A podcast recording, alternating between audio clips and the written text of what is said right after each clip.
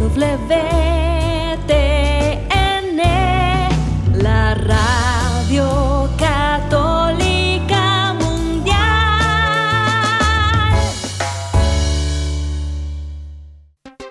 Y ahora en vivo, desde Lima, Perú, EWTN, Radio Católica Mundial, presenta Más que Noticias, un programa informativo que analiza desde una visión de la fe los acontecimientos sociales, políticos y económicos más importantes de Latinoamérica, el Vaticano y el mundo. Más que noticias, respuestas a las interrogantes de los temas más actuales y la manera correcta de interpretarlos a la luz de la fe. Vidas ejemplares, actualidad del Vaticano, defensa de la vida, apologética, doctrina social de la Iglesia, devociones y mucho más. Esto es Más que noticias. Comenzamos el programa. Gracias por acompañarnos amigos en su programa de noticias con enfoque católico más que noticias por Radio Católica Mundial. Es un privilegio estar con ustedes y nos tomamos en serio nuestra responsabilidad de hablar con la valentía que nos da la verdad, porque la verdad es la que nos hace libres. En la verdad, en la responsabilidad que tenemos todos por la fidelidad al Evangelio, hay una cierta igualdad de todos los miembros de Dios y es la más importante. Es lo que también decía San Agustín, para ustedes soy obispo, con ustedes soy cristiano y lo que soy con ustedes es más importante que lo que soy para ustedes. En efecto, tenemos una misión de fidelidad porque el Señor quiere ser conocido por nuestros contemporáneos, por las personas con las que tú te encuentras hoy. Quiere ser conocido a través de ti. Ese es el plan maravilloso, la mejor manera de salvarlos que pudo pensar Dios es que nos parezcamos a Él para salvarnos nosotros y ayudarlo a Él a salvar a muchos más, a todos los que están vinculados a nuestra fidelidad. Gracias por acompañarnos hoy en Más que Noticias. Los saluda Eddie Rodríguez Morel. Ok, bien, primero tenemos una nota de Peter Sion, como siempre nos habla de lo que está pasando en China, bueno, no solamente en China, en otros países del mundo. Y este, en esta ocasión porque China ha abandonado la cumbre del G20. ¿Eso que nos importa? Nos importa porque quiere decir que algo está pasando con el liderazgo de China en uno de los principales bloques de influencia política y económica del mundo. Queremos compartirles el comentario de Saihan al respecto. El breve comentario, pero siempre muy, o sea, lo que selecciona para decirlo es verdaderamente importante para entender lo que está pasando en esta parte del planeta y por supuesto por la influencia de China en el mundo. Sabemos como un régimen ateo y que persigue brutalmente a la religión dentro de su territorio y seguramente haría eso también en la medida que aumenta su influencia en el mundo.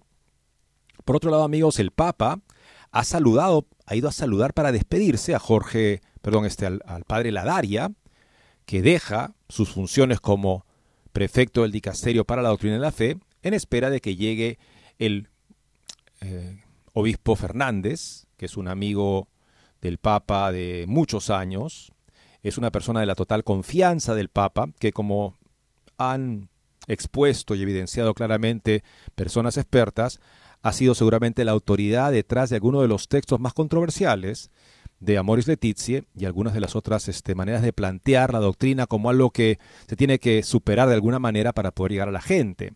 Al parecer Fernández ha jugado ese tipo de papel en lo que el Papa ve ahora como la misión de la Iglesia en el contexto de la sinodalidad. Vamos a ver pues justamente este inusual gesto del Papa de visitar o de, recibir al saliente prefecto de doctrina para la fe, el padre Ladaria, con el que yo tuve la, la experiencia de tener un curso justamente de licenciatura de antropología teológica en Roma hace unos años.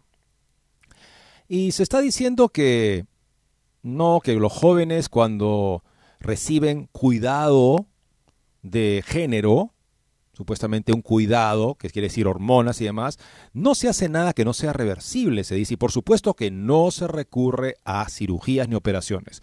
Pues un nuevo estudio demuestra que en efecto han habido unos 3.000 jovencitos y jovencitas que han sufrido operaciones no reversibles dentro de su cuidado de transición o cuidado de género. Así es que esto que nos dicen que no, eso nunca pasa, eso, es, un, es un bulo, bueno, el bulo es lo que nos están diciendo, porque en efecto este estudio demuestra que es así, lamentablemente.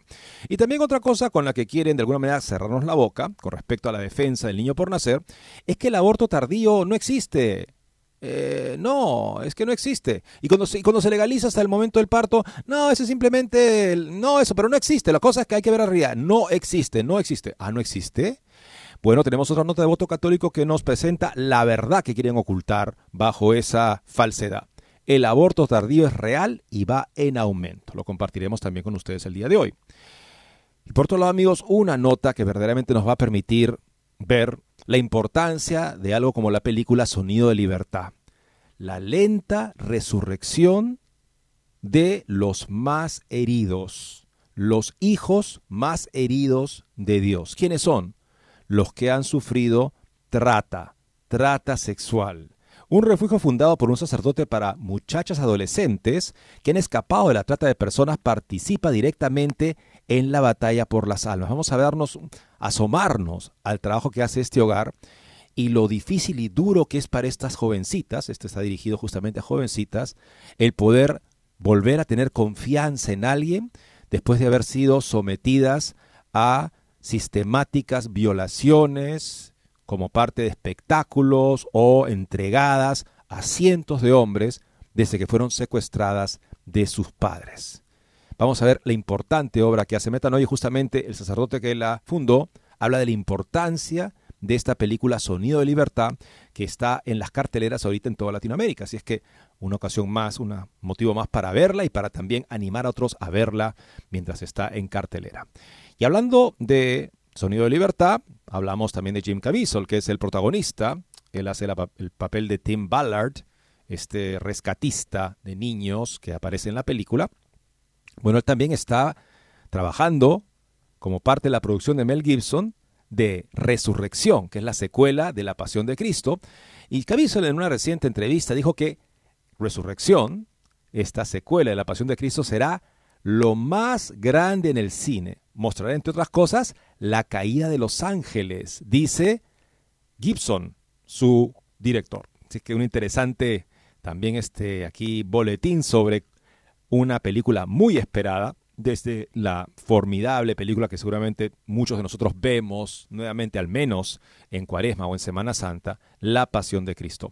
Y una pregunta también para los que estamos muy ocupados de repente y corremos el peligro de descuidar a nuestra familia, que es lo más importante, nuestro tesoro principal después de Dios es nuestra familia. Y es justamente cuidando de nuestra familia que servimos a Dios ante todo los que tenemos vida familiar.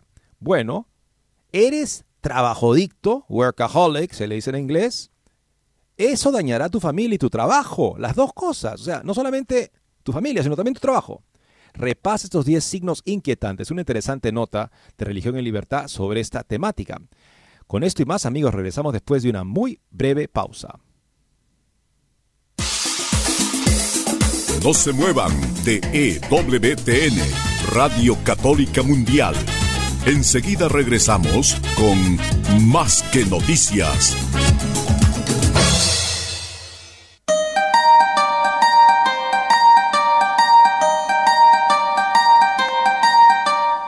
No olvides seguirnos en Facebook como Más que Noticias EWTN.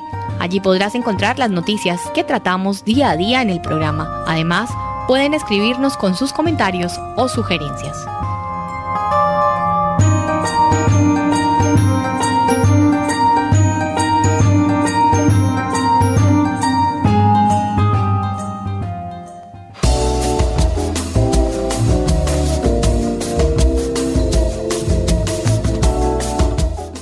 Quieres estar informado de todas las noticias del acontecer de la iglesia y seguir el día a día del Papa Francisco, entra ya a la página web de Así Prensa www.asiprensa.com y podrás estar enterado de todo lo que sucede en la iglesia.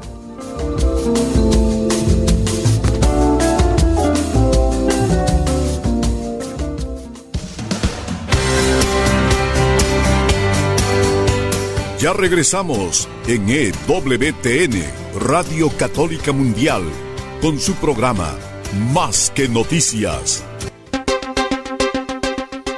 Nos interesa todo lo que afecta a la misión de la Iglesia en el mundo y por supuesto una superpotencia que aspira a ser la superpotencia mundial, China, teniendo un régimen ateo que además reduce la religión a un instrumento de control más para la población. Ese es el rol que le da China a la religión, a cualquier religión, también a la Iglesia Católica. Pensemos que durante la visita del Papa a Mongolia, el Papa visita Mongolia justamente vecino de China además, con vínculos fuertes con China para decir, bueno, ¿qué tal si me visitan unos obispos también mientras estoy ahí? ¿No? Pues un, un saltito. El gobierno chino no le dio permiso ni siquiera a los obispos para que visitaran al Papa en Mongolia. O sea, como para decirle, no importas nada para la Iglesia Católica acá, porque la Iglesia Católica acá, si existe, es a servicio del gobierno. Y para dejar eso claro, ni siquiera te vamos a ir a ver cuando estás en la casa del vecino. Sí, así maltrata Chino, no solamente al Papa, es una manera de darnos a entender cómo maltrata a los fieles católicos. Bueno, por eso nos interesa China, nos interesa saber qué está pasando en este aspirante a superpotencia mundial, que aún no lo es y que tiene una serie de obstáculos formidables en el camino que según Peter Sinan, muy bien podrían hacer que China no llegue nunca a ese objetivo. Y un, signo de ese malestar podría ser el siguiente que él comenta en su boletín de hoy. Preocupaciones del liderazgo chino. Xi Jinping abandona la cumbre del G20, o sea, las 20 naciones más poderosas de la, de la, de la Tierra, no va a participar en esa cumbre, pero no solo eso, también dejó de participar en una cumbre anterior. Veamos lo que nos dice. El anuncio de que Xi Jinping no asistirá a la próxima cumbre del G20 es equivalente a que amigos se reúnan para su conferencia, para tu conferencia, y usted se dé la vuelta tan pronto como vea sus autos estacionados en la calle. Ahora que China enfrenta una desaceleración económica, guerras comerciales y muchas otras cosas, una intervención, también conocida como la cumbre del G20, es exactamente lo que Xi necesita en este momento sin embargo, decidió no ir. Si bien algunos especialistas especulan que Xi se está alejando del G20 en favor de los BRICS, este grupo de naciones emergentes, BRICS es el justamente es una son las siglas de Brasil, eh, India, China, Sudáfrica, por ejemplo, ni siquiera se presentó a la ceremonia de apertura del foro empresarial de los BRICS. Ni siquiera se presentó eso. Supuestamente es que prefiere eso, pero ni siquiera se presentó a esa ceremonia de apertura del foro empresarial. Entonces, este anuncio no indica ningún ángulo político, es solo un recordatorio del continuo y acelerado fracaso del liderazgo chino, considera Saihan. Xi ha purgado el sistema político chino de cualquiera que pueda formar pensamientos y potencialmente desafíe su poder, dejándolo como juez, jurado, verdugo y todo lo demás de importancia en China. Un solo hombre, Xi Jinping. Incluso si Xi fuera la persona más inteligente del mundo, sobre lo cual ni siquiera comentaré, sigue siendo humano. Por supuesto que no es muy inteligente, dice Saihan. Xi no puede hacer mucho por sí solo, y la falta de competencia en todo el sistema chino significa que la política se estanca donde quiera que Xi no esté. Si bien Xi enviará un reemplazo a la cumbre, aumentan las preocupaciones sobre las capacidades de liderazgo de China, y la pregunta sigue siendo, que es lo que sigue para el pueblo chino.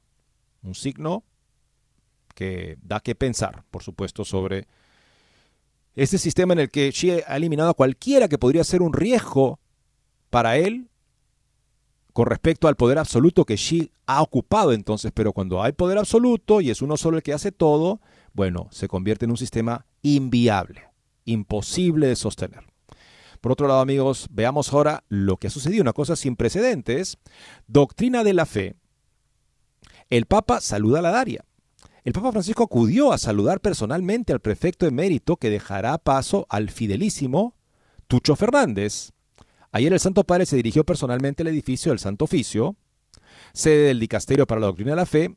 El motivo de la visita fue un saludo y agradecimiento al prefecto saliente, el cardenal y su hermano jesuita Luis Ladaria.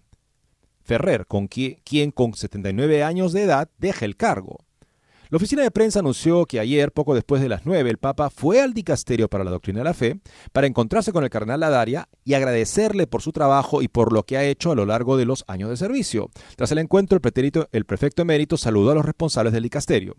Gesto insólito, sobre todo cuando en un cambio de guardia anuncia también un cambio de dirección claramente expresado en las cartas que se intercambiaron Francisco y el sucesor de la Daria, el arzobispo argentino y futuro cardenal, Víctor Manuel Fernández, que a mediados de septiembre será, estará ya en funciones.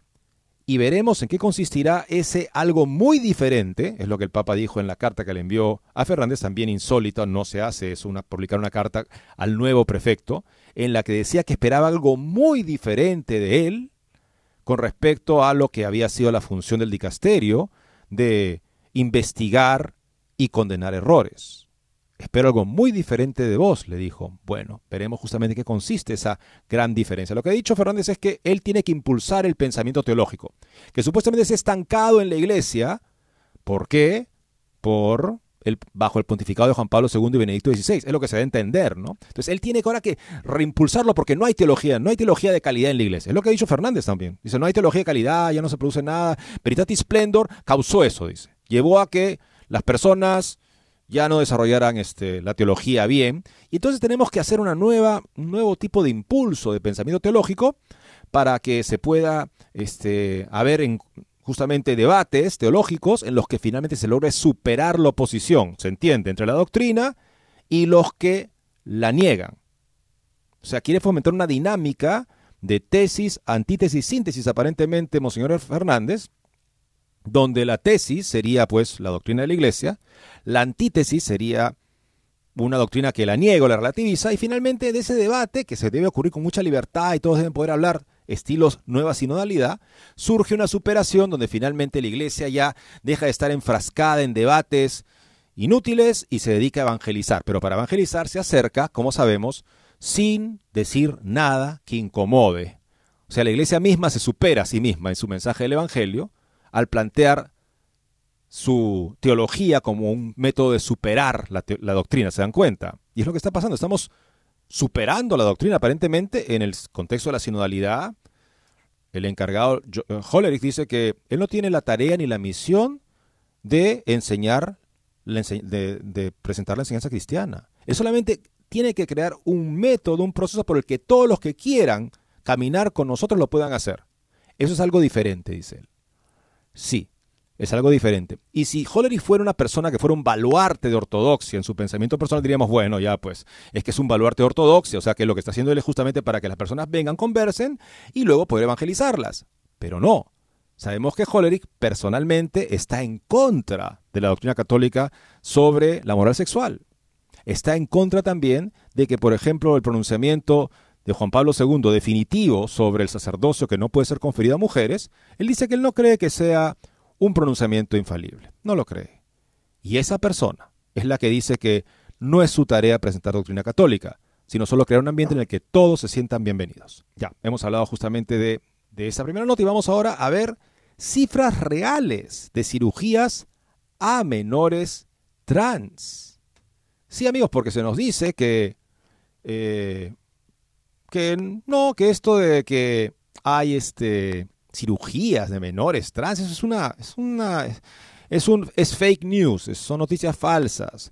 Eh, cuando se les brinda cuidado de transición a los muchachitos y a las muchachas se les da un tipo de tratamiento inocuo que podría ser revertido en cualquier momento, así es que simplemente es, es un espantapájaros que ponen los conservadores para atentar contra los derechos sexuales de los jovencitos y las jovencitas trans. Se dice eso. Bueno, veamos lo que nos dice el siguiente estudio. Los defensores de las personas transgénero, defensores que son sus peores enemigos, digámoslo claro, afirman repetidamente que los menores solo toman medicamentos que bloquean la pubertad u hormonas del sexo opuesto, pero nunca se someten a cirugías en un intento de obligar a sus cuerpos masculinos o femeninos a parecerse al sexo opuesto. Sin embargo, un nuevo estudio estima que más de 3.000 menores se sometieron a cirugías transgénero en un periodo de 5 años y a más de 400 de ellos se les extirparon los órganos genitales.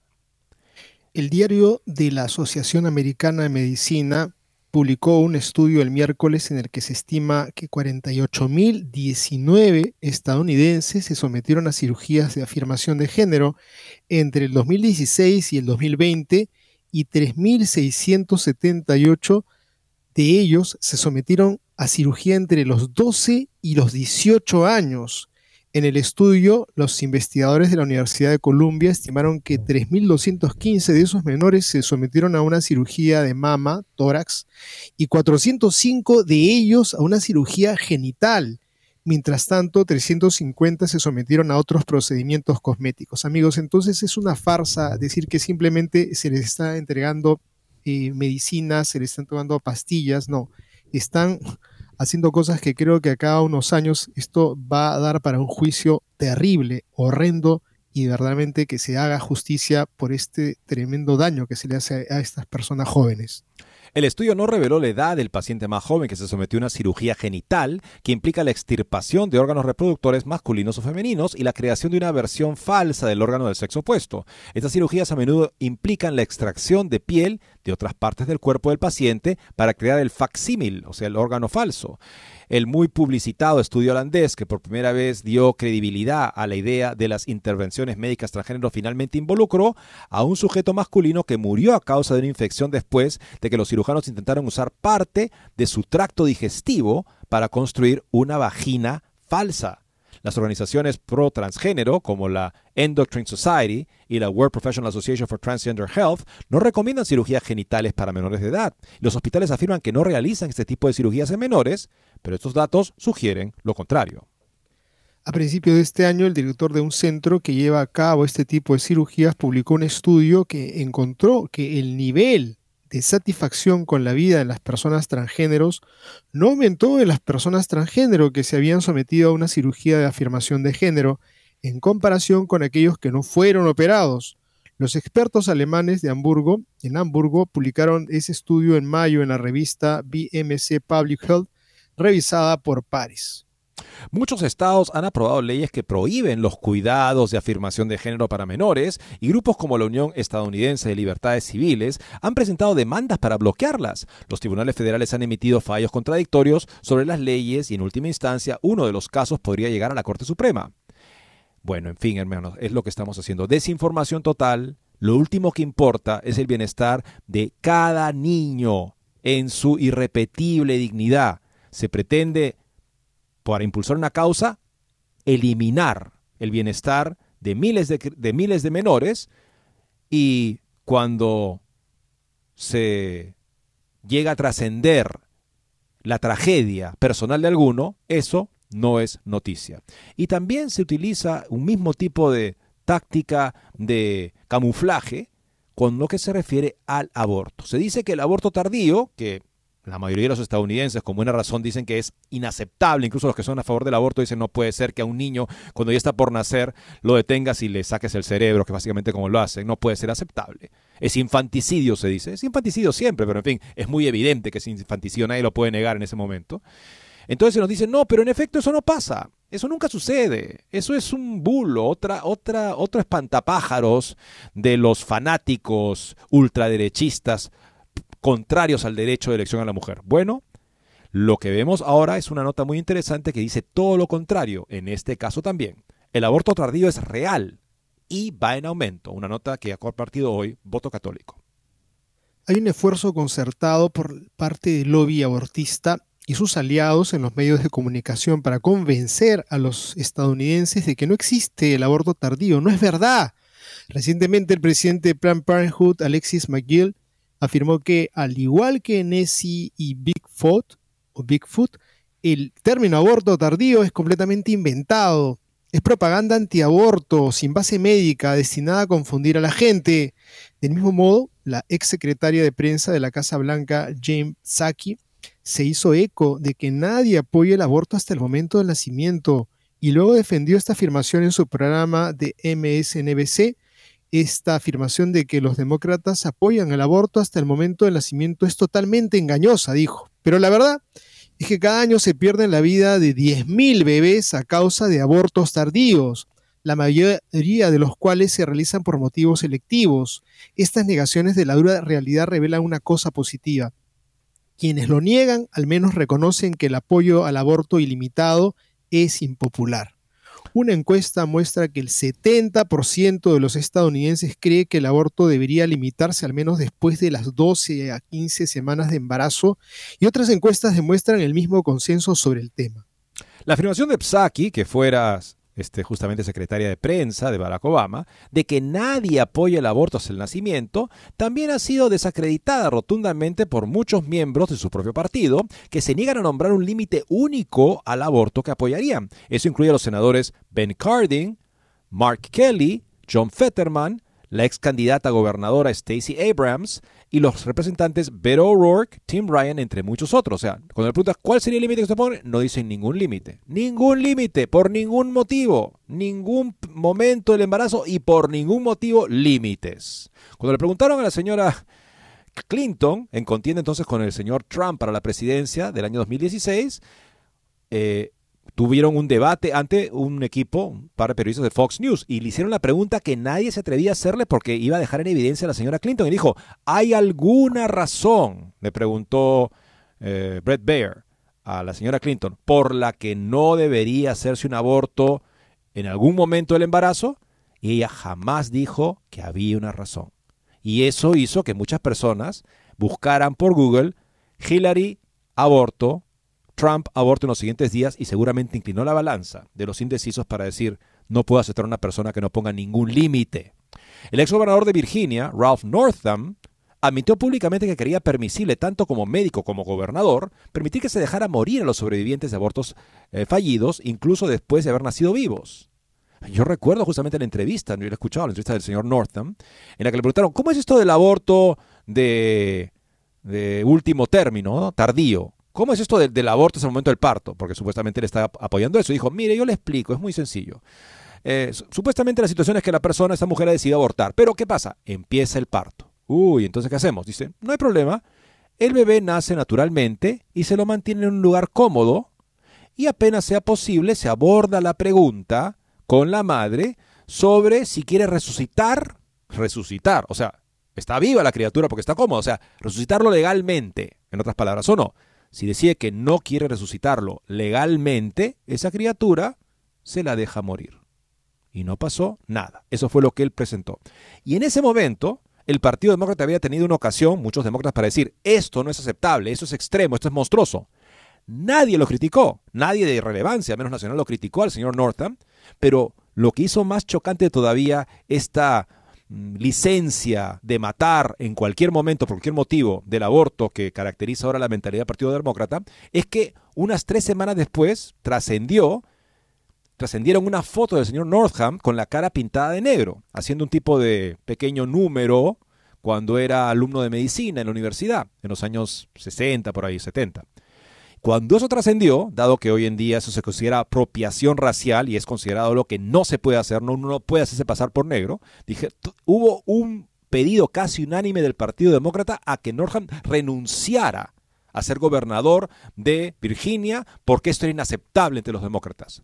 Ahí quedó muy claro cuán extremistas son oficialmente y como institución el Partido Demócrata al no haberse ni siquiera inmutado por las declaraciones monstruosas de Norham de que podíamos dejar que la criatura naciera bien y luego, si la madre no quería resucitarla legalmente, la criatura muere, entonces después de haber nacido. Pero con la carita pintada de negro, ahí sí que cruzó la línea. Eso es lamentablemente hoy en día el Partido Demócrata en los Estados Unidos. Semejante crueldad no es meramente retórica, ese mismo año, los líderes demócratas del Senado de los Estados Unidos anularon un proyecto de ley que habría requerido atención médica para los bebés que sobrevivieran los abortos. Apenas podía creerlo entonces y tampoco puedo creer que hoy siete estados y Washington, D.C. no tengan límite alguno al aborto. El resultado de tales políticas quedó a la vista hace aproximadamente un año cuando defensores pro vida descubrieron los restos mutilados de cinco bebés completamente formados, incluidas posibles víctimas de abortos ilegales por nacimiento parcial, proveniente de una clínica de Washington, de abortos en Washington, D.C. Algunos en el Congreso y la Casa Blanca también han estado luchando para aprobar la engañosamente llamada Ley de Protección de la Salud de la Mujer, la WHPA, que permitiría el aborto a pedido hasta el nacimiento, por cualquier motivo y en cualquier momento. Los partidarios a menudo afirman que la mención de viabilidad que hace esta ley constituye un límite al aborto tardío, pero viabilidad no puede interpretarse y en el pasado se ha interpretado en el sentido de casi cualquier cosa. Según el abortista Warren Herr, la viabilidad de un feto no está determinada por la edad gestacional, sino por la voluntad de la mujer de gestarlo. En otras palabras, amigos, hay aborto tardío y va en aumento. Está lejos de ser un mito. Estadísticamente ocurre decenas de veces al día en los Estados Unidos. Esto causa un olor enorme. Las palabras de Saki casi suenan ciertas cuando dice que nadie apoya el aborto hasta nacimiento. Desafortunadamente todavía no hemos llegado a ese punto a pesar de que una gran mayoría de estadounidenses cree que los abortos en el segundo y tercer trimestre deberían ser ilegales. Las 10.000 vidas que se pierden cada año a causa de abortos tardíos deberían obligar incluso a aquellos que no se autodeterminan pro vida a unirse a nosotros mientras trabajamos para poner fin a la violencia y brindar a las mujeres y los niños los recursos, el amor y el apoyo que necesitan para prosperar. Esa es la solución a un embarazo no deseado, un embarazo en crisis benevolencia hacia los más vulnerables, ayudarlos a salir adelante, dar a la criatura en adopción. Eso tendrá consecuencias profundamente terapéuticas, incluso en casos de que el aborto, de que el embarazo se haya concebido en una situación de violencia. No tratar con violencia al inocente es siempre la decisión correcta y la que nos permite salir de cualquier experiencia con más fuerza moral para encargar la vida con dignidad. Vamos a segunda pausa, la segunda pausa del programa, amigos, regresando. Veremos una interesante nota sobre el bien que puede hacer Sonido de Libertad desde las personas, personas que se dedican justamente a rehabilitar a jóvenes, jovencitas, que han sufrido trata sexual en una institución católica que fue fundada justamente con ese fin. Vamos a ver eso, amigos, después de la siguiente pausa. No se muevan de EWTN, Radio Católica Mundial. Enseguida regresamos con Más que Noticias.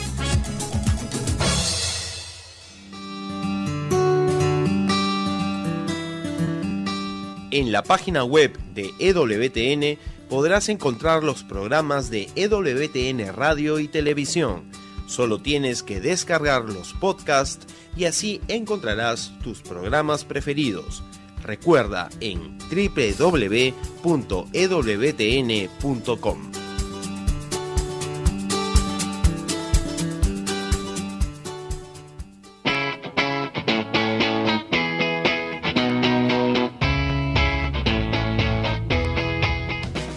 invitamos a que visites la página web de Asiprensa www.asiprensa.com donde encontrarás todas las noticias y actualidad de la Iglesia en el mundo. No lo olvides, www.asiprensa.com.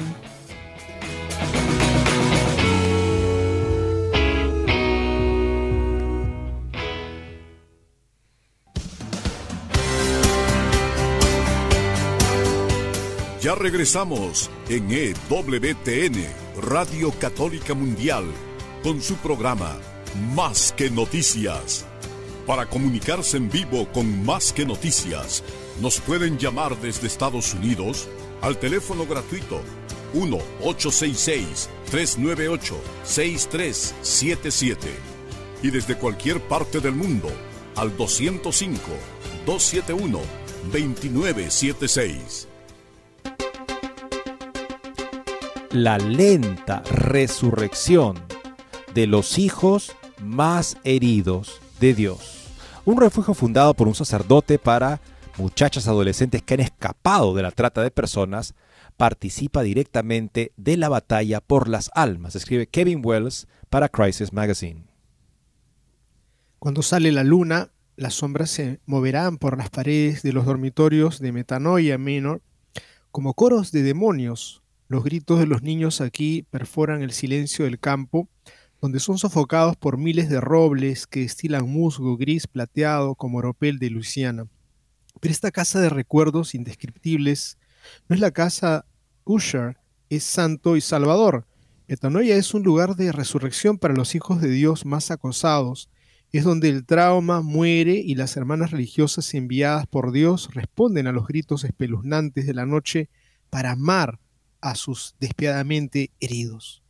Metanoia no es un manicomio, dijo el padre Jeffrey Bunny, su fundador. Es una especie de hospital de paz, construido por Dios para sus ángeles heridos. Es donde las niñas, por fin, aprenden que son amadas por lo que son y no por lo que hacen.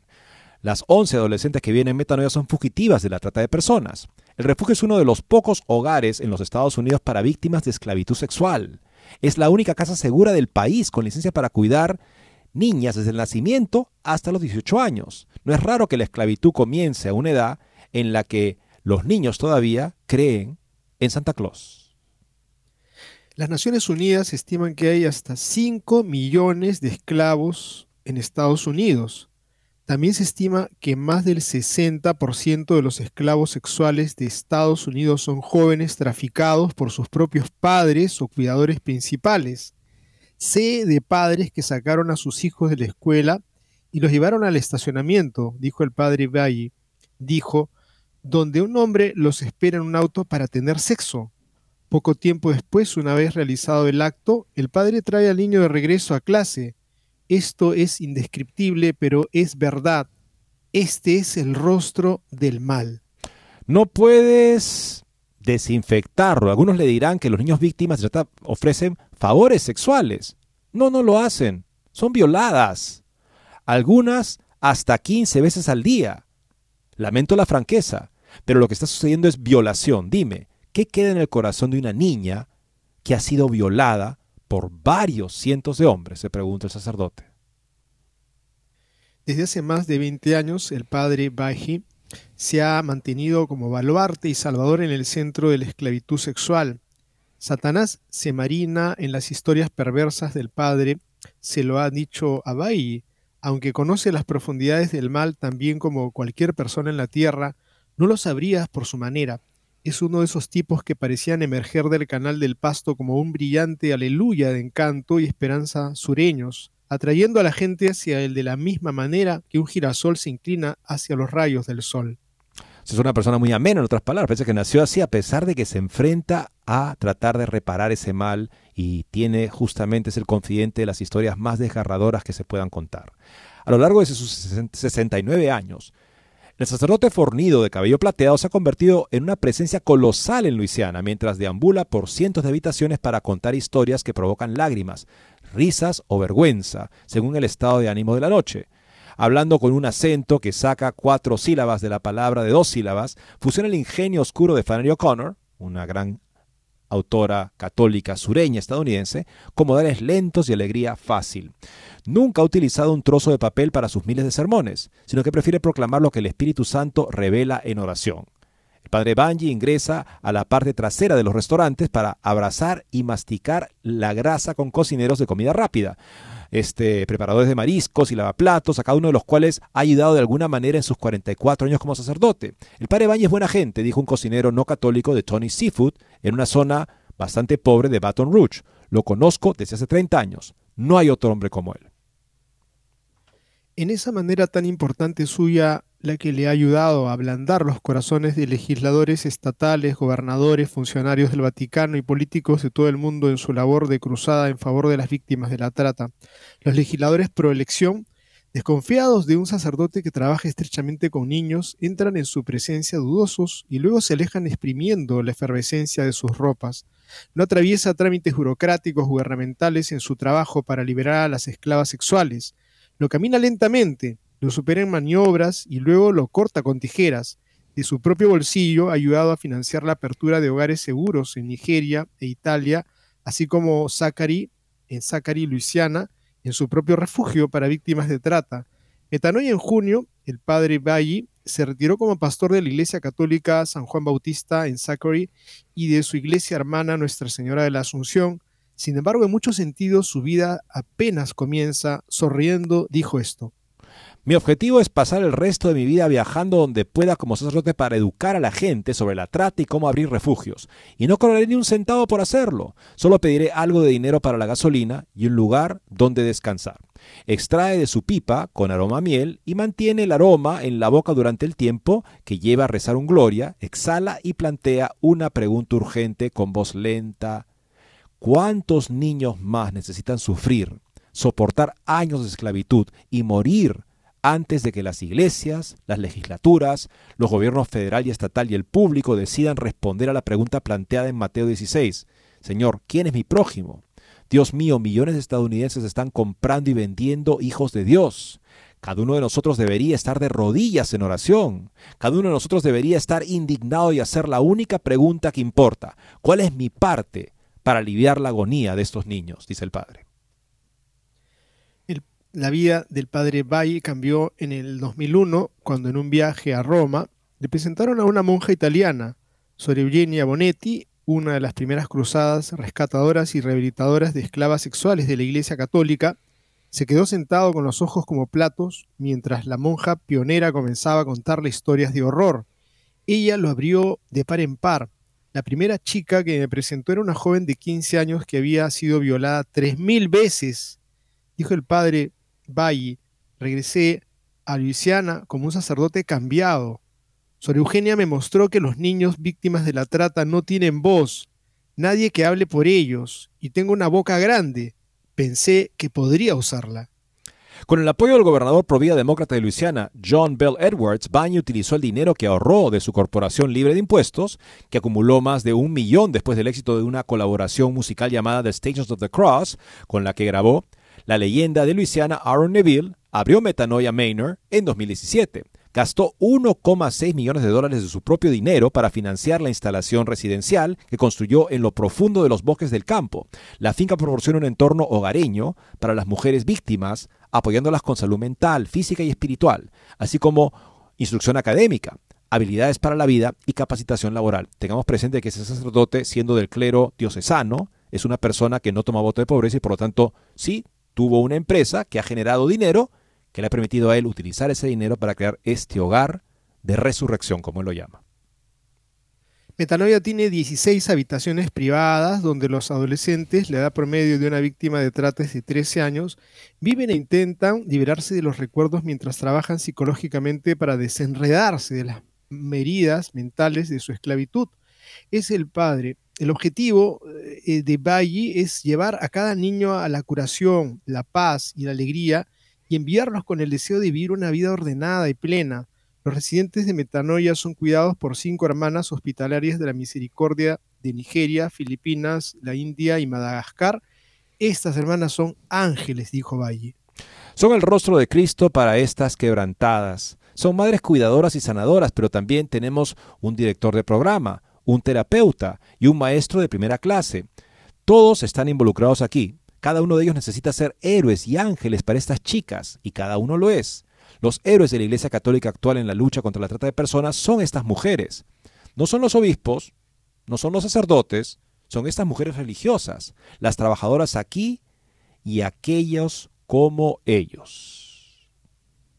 Recientemente las cinco hermanas se sentaron hombro a hombro y contaron historias de terror con tanta calma como si estuvieran analizando el dobladillo de un hábito las monstruosidades físicas que han soportado las niñas han provocado patrones de comportamiento antinaturales en metanoia. No es raro que algunas personas duerman en armarios, bañeras o debajo de sus camas. Algunos adolescentes comen debajo de las mesas del comedor y chupan chupetes.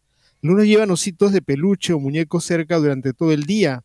Los tocadores y las camas pueden volcarse y saquearse. Los espejos se pueden perforar.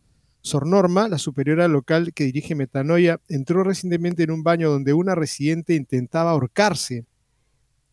La detuve, la agarré y la sostuve cerca de mí. La dejé gritar, pero la abracé muy fuerte y mantuve la calma. Después de un rato salimos y caminamos, luego habló sobre el dolor, dijo la hermana Norma. Han sido arrastrados a un mundo donde han experimentado poco más que el mal, por lo que pueden comenzar a odiar el mundo, a odiar su vida y comenzar a odiar a todos. Han experimentado una especie de horror que pocos entienden, por lo que no sorprende que algunos intenten quitarles la vida. Sí, que algunos intenten quitarse la vida a sí mismas. Han llevado exorcistas a Metanoia, donde las hermanas dicen que la opresión y la presencia del diablo pueden aparecer como gases repentinos e invisibles. De manera vacilante y torpe, las hermanas coinciden en silencio en que algunas chicas se han manifestado demoníacamente en su presencia. Los residentes anteriores y actuales, las residentes anteriores y actuales fueron llevadas al mundo oculto. A menudo después de escuchar historias sobre sus atroces prácticas, las hermanas se retiran a su dormitorio sin ser notadas, cierran las puertas con llave y lloran. Puedes perder la cabeza, dijo la hermana Ruth y continuó. No soy una persona santa aún. Me digo a mí misma, después de escuchar otra pesadilla de una niña, Dios mío, ¿qué puedo hacer por esta niña angustiada? Estoy destrozada, Señor. Te lo ruego, Madre Santísima, ayúdame a ayudar a esta niña. Y luego a menudo encuentro que mi alma se llena de palabras de esperanza y alegría. Entonces empiezo a hablar del dolor por el regalo que Dios me dio. Escuchar el mal infligido a las niñas me ha ayudado a ver la maldad de la humanidad. Ya no miro nada igual. Si estoy en una tienda y veo a una joven, me encuentro mirando atentamente quién está con ella. Incluso en misa me he encontrado pensando, espero que sea su padre, el que está al lado de ella, en el banco. Las pesadillas y los trastornos del sueño ocurren todas las noches. Cuando una hermana escucha un golpe al otro lado de la pared de su dormitorio, sabe que proviene de la mano de una niña que busca consuelo después de una pesadilla. En un instante se levanta de la cama, entra al dormitorio a menudo con agua bendita e intenta calmar a la angustiada niña. A menudo se arrodilla en silencio y reza el rosario junto a la cama del adolescente. Las avemarías susurradas en metanoia se han convertido en elixires y canciones de cuna que literalmente muchas noches espantan demonios. Hay un patrón de corazón roto en la trayectoria de los fugitivos de metanoia, Después de sufrir repetidos abusos físicos y sexuales en casa, una niña huye y sale a la calle, donde rápidamente caen en la tentación de las promesas de dinero, comida, ropa y un lugar para dormir de los traficantes. A partir de entonces, las niñas son arrastradas a las garras de la esclavitud sexual. La trata de personas genera aproximadamente 150 mil millones de dólares al año en los Estados Unidos. El último aumento en la trata involucra la venta de niños jóvenes. Como la mayoría de los adolescentes temen represalias o ser asesinados por sus captores, la mayoría no se arriesga a unir. Pero incluso cuando un niño logra escapar con éxito, prácticamente no tiene un lugar seguro al que ir. Es una especie de matemática satánica en Estados Unidos. Hay más de 5.000 refugios para animales que alimentan y cuidan a más de un millón de animales. Pero para los esclavos sexuales fugitivos solo existen metanoia y un puñado de otros hogares. La trata está aumentando en Estados Unidos y en todo el mundo. El padre Bashi dijo que las medidas gubernamentales de bloqueo al comienzo del COVID produjeron un aumento estimado de 10 millones de esclavos. Él explicó. Los niños a los que se impidió ir a la escuela estaban hablando con sus teléfonos móviles. Se convirtieron en blancos fáciles para los depredadores y los niños que sufrían este tipo de cosas en sus teléfonos móviles no podían acceder a la ayuda de los servicios sociales se cerró toda la ayuda, no hubo visitas domiciliarias, nada. Así que los niños con problemas no tenían gente ni ayuda a quien acudir, por lo que los traficantes entraron en sus vidas. La ONU estima que la edad promedio de una víctima sexual es entre 11 y 14 años. Cada dos minutos, estiman los expertos en trata, se prostituye a un niño aunque el Papa Francisco ha abordado con frecuencia los males de la trata de personas, la Iglesia hasta ahora ha destinado solo una pequeña cantidad de dinero para ayudar a reducirla. Con poca ayuda financiera de la Iglesia y de los gobiernos federal y estatal, el padre Bangi debe trabajar para recaudar más de 850 mil dólares para mantener abierta Metanoia cada año. En sus costos operativos se incluyen los salarios de los empleados y cinco hermanas que han dado sus vidas por los adolescentes con más cicatrices del mundo. Sus salarios deberían tener muchísimos ceros al final dijo el padre Valle. En una sociedad post-Dobbs, el fallo de la Corte Suprema que anuló el fallo que impuso el aborto, Roe vs. Wade, donde hablamos de crear una cultura verdaderamente provida, parece que la Iglesia tiene hoy una oportunidad de oro para ser líderes en generar un increíble esfuerzo provida para rescatar a todos los niños, aquellos niños en el útero y los secuestrados y afectados por la trata. Con conciencia, gracias a la película Sonido de Libertad, la iglesia realmente tiene cierto impulso para traer el rostro de Cristo a este inframundo. Es una tarea monumental para la iglesia llevar luz a este mundo oscuro, pero es una tarea que puede realizar.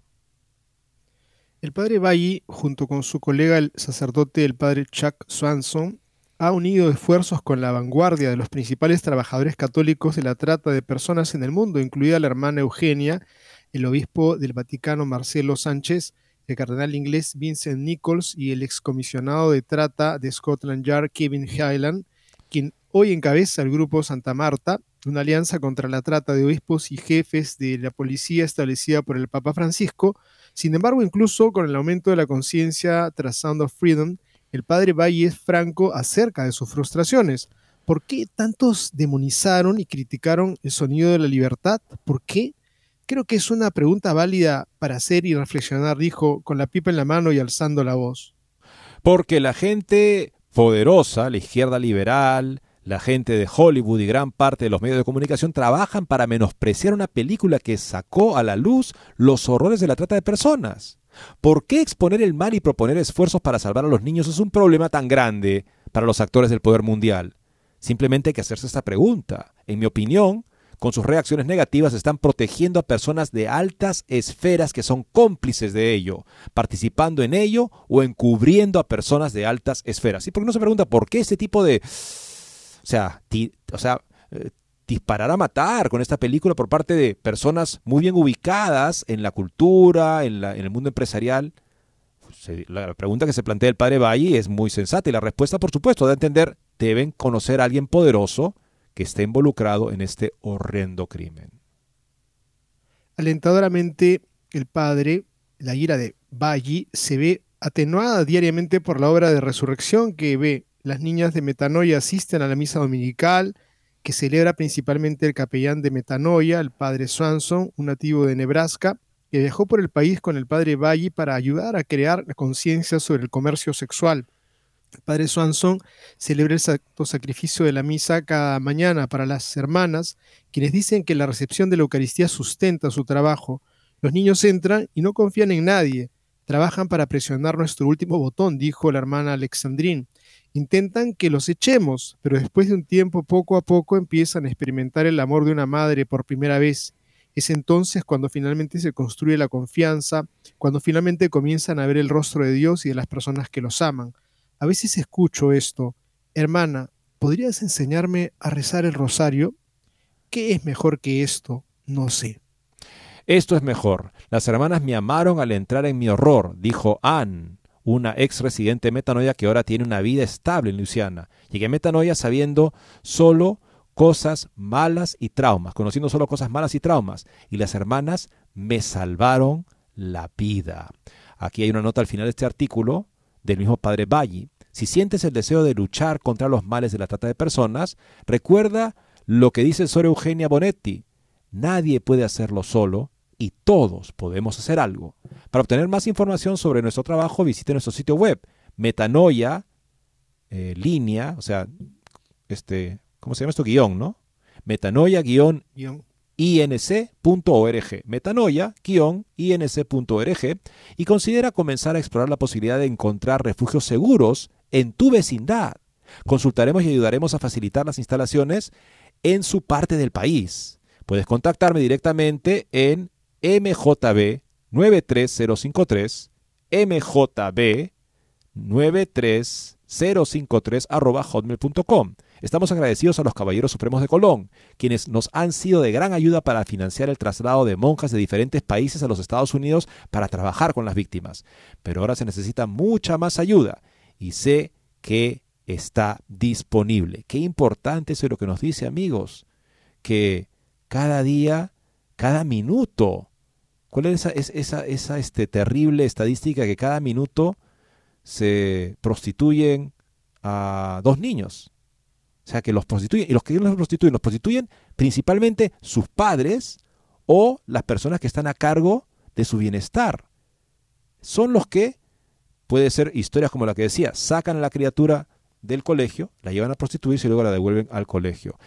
Esta nota ha sido publicada el día de hoy, amigos, en Crisis Magazine. Crisis Magazine, la lenta resurrección de los más heridos de Dios. Les recomendamos que la busquen, por favor. En verdad, es una nota eh, espeluznante, tremenda. Tenemos que orar y poner todo nuestro empeño y nuestro esfuerzo por ayudar a que sean libres estos pequeños, estos jóvenes.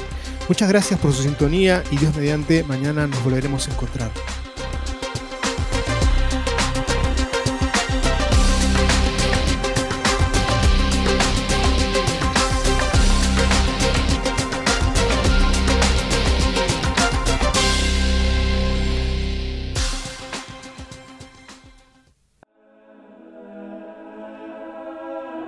Dios mío, porque eres verdad infalible, creo firmemente todo aquello que has revelado y la Santa Iglesia nos propone para creer.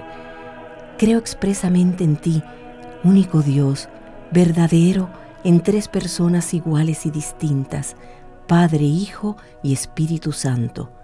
Y creo en Jesucristo, Hijo de Dios, que se encarnó y murió por nosotros, el cual nos dará a cada uno, según los méritos, el premio o el castigo eterno.